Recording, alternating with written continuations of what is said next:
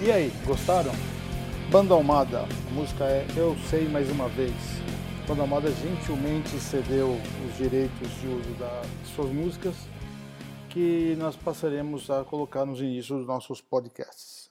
Por falar nisso, fazer um podcast não é tão fácil como a gente imagina. Você tem que verificar a altura de música, altura de voz, microfone, fone de ouvido para ouvir o retorno. Depois tem que criar vinheta de entrada, vinheta de saída. E o nosso objetivo não é perder tanto tempo assim com esses detalhes mais profissionais, vamos dizer, no sentido do podcast em si. Nossa preocupação vai ser em relação ao conteúdo realmente dos podcasts, tá? Então nós vamos aqui deixar mais como um primeiro, abertura, primeiro de fato, né? Que o outro era só um teste.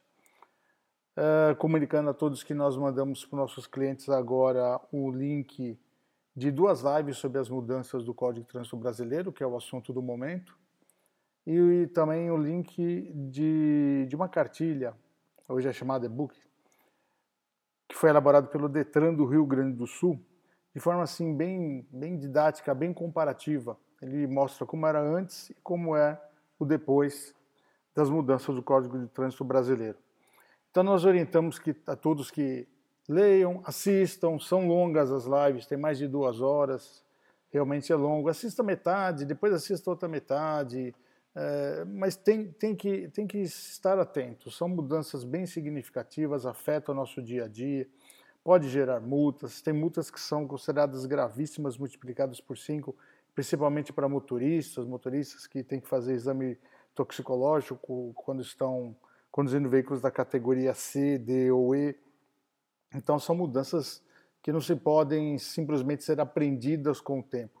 Né? Entrou em vigor hoje a previsão do CONTRAN editar por volta de 40 novas resoluções, muitas delas prorrogando prazos, mas 40 novas resoluções que serão analisadas uma a uma e também serão comentadas, tá bom? Então, eu só queria realmente colocar esse primeiro podcast mais oficial para que vocês pudessem é, já se habituar com essa nova ferramenta. Serão mensagens curtas, né, máximo 3, 4 minutos, para aqueles que conseguirem abrir o dia ouvindo, já terão alguma coisa para comentar com seus colaboradores quando chegarem nas suas empresas.